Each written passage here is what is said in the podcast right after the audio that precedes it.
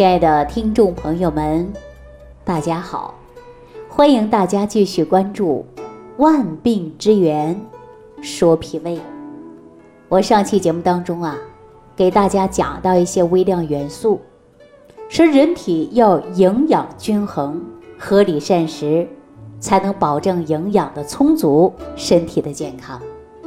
可是我们现在很多人呐，吃饭吃的不应时、不及时，吃的不科学、不营养、不健康。我们说跟过去的年代呀，还不能相提并论。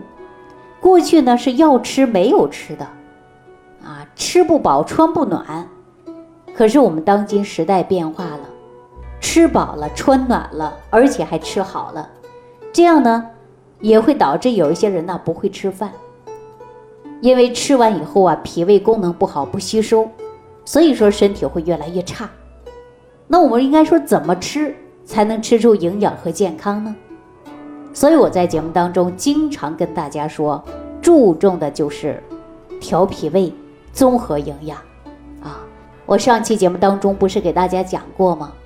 如果说卵磷脂少，摄取不足，就可能会造成我们动脉硬化。那这些卵磷脂从哪一些食物当中可以提纯出来呢？我上期节目当中说的很清楚，大家还记得吗？说肝脏啊、酵母，包括小麦的培养啊，这些呢都是含有卵磷脂的。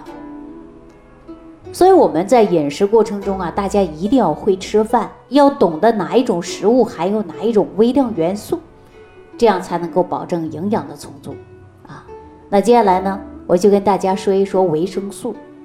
说到维生素，很多人会想到一些水果当中的维生素就比较充足，实际我们五谷杂粮啊，以及任何食物当中，它都会有维生素。那我今天就跟大家说一说维生素 B 六。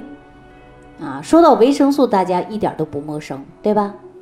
但我们说，人体当中如果缺乏维生素 B 六的酶，就无法自身合成的就是拉丁脂，而且这些酶呢，又必须要有镁的参与才能产生。说做动物实验的时候啊，如果它们食物当中有各种各样的营养充足，但是呢，缺乏维生素 B 六。但是他们的心脏啊、胰腺呐、腹部啊、四肢的肌肉啊、血管的组织当中啊，可能堵得满满的都是脂肪，那么就会造成卵磷脂过低而胆固醇偏高的现象。那你说我们营养均衡重不重要？当然是重要的，对吧？你光补其他别的营养素还不行，对吧？那我们说含有维生素 B 六，包括胆碱。以及啊，肌醇可以从小麦的胚芽、酵母和动物的肝脏当中是完全可以获得的，特别是谷类当中的麸皮中萃取的 B 族维生素，就能降低胆固醇，那么效果还是特别好的。其次呢，就是肝脏，它呢不但可以含有卵磷脂以及各种维生素，比我们平时其他肉类。含有的饱和脂肪酸还少。然而呢，维生素 B 族补充充足了，如果说缺镁，记住了，你的卵磷脂啊也是无法合成的。所以说，脂肪与胆固醇呢就不能够通过卵磷脂加以分解。所以说，心脏问题啊，我建议大家还要摄取在五百毫克左右的镁啊。但是呢。会产生明显的效果啊！大家说每一天呢，你就摄取一些，也许在一个月左右啊，你就会发现胆固醇呐明显的往下降。食物当中啊，摄取过多的饱和脂肪酸的时候，那有更多的是什么呀？需要的就是镁，否则呢，胆固醇会升高，因为缺乏镁无法产生卵磷脂，卵磷脂不足，那么就分解不了胆固醇。所以我们就会出现问题吧。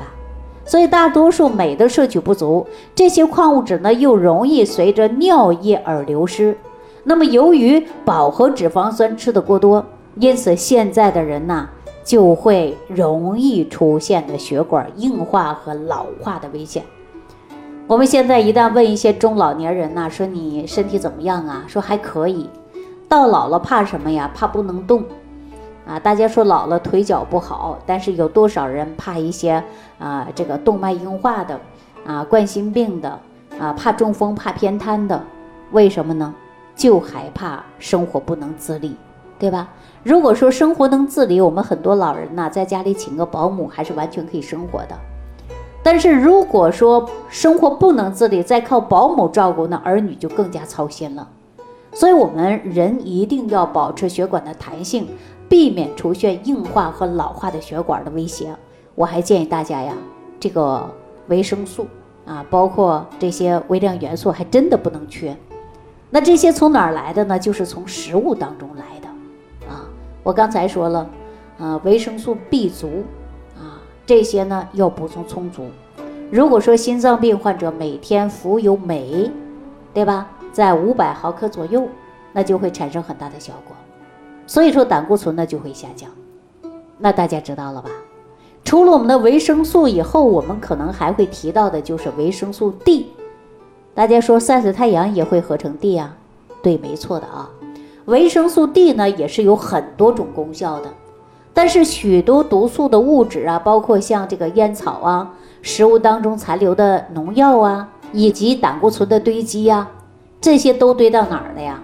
都堆在动脉壁上造成的瘢痕，而因脂肪堆积增多了，妨碍血液循环了。但是维生素 D 呢，它有消除瘢痕的作用啊，因此呢，它可以呀减少胆固醇在动脉壁上沉积，对吧？我给大家举个简单例子啊，血管就像一个管道。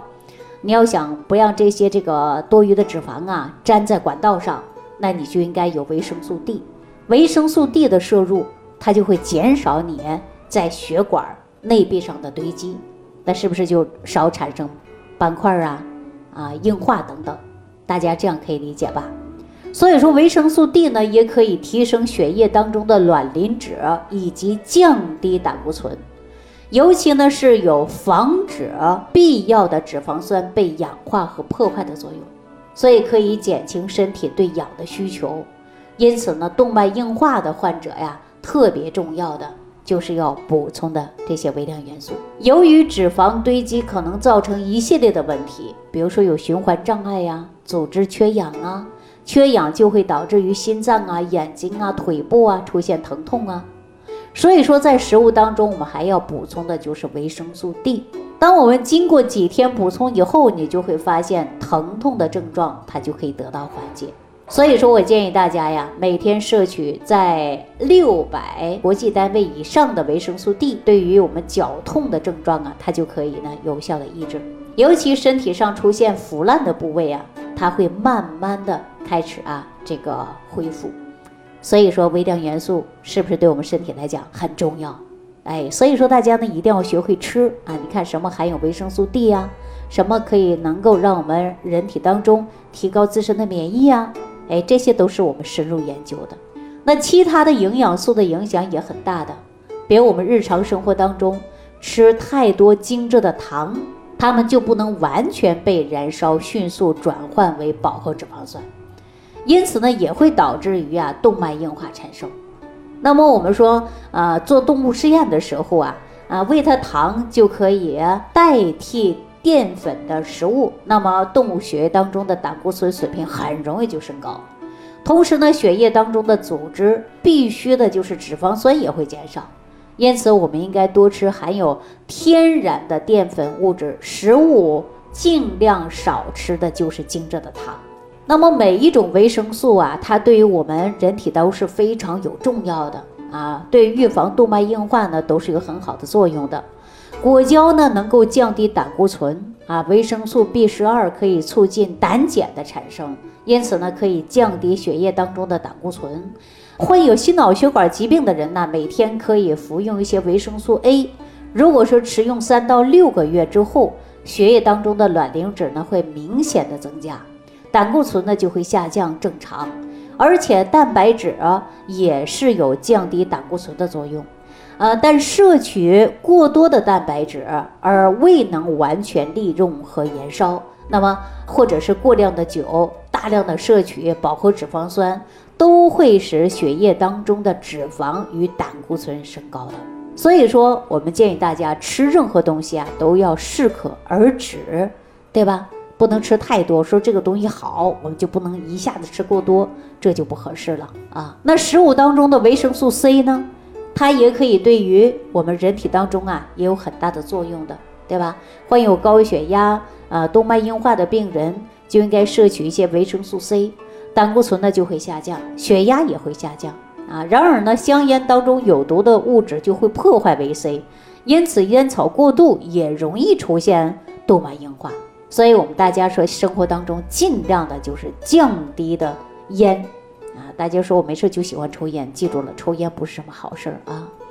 那动脉硬化的朋友呢，应该尽量啊少吃多餐啊，这是最好的。那么对于我们说动脉硬化比较严重的朋友，我们应该适当的。对于血液当中的呃脂肪啊啊，包括胆固醇呢，应该把它解决一下，否则病情会加重啊。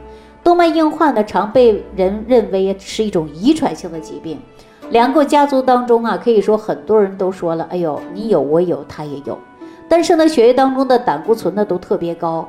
如果说你经过饮食改变营养之后，你会发现血液当中的脂肪啊，包括胆固醇呢，它都会下降。毫无疑问的，家族性的高胆固醇症，它是具有遗传性。如果说后天呢，我们再通过合理的膳食，也会改变于或者说避免出现于动脉硬化的现象。啊，大家说这几期呀，我给大家讲的一些微量元素，我希望大家呢认真来听一听啊，对大家的身体健康还是有帮助的。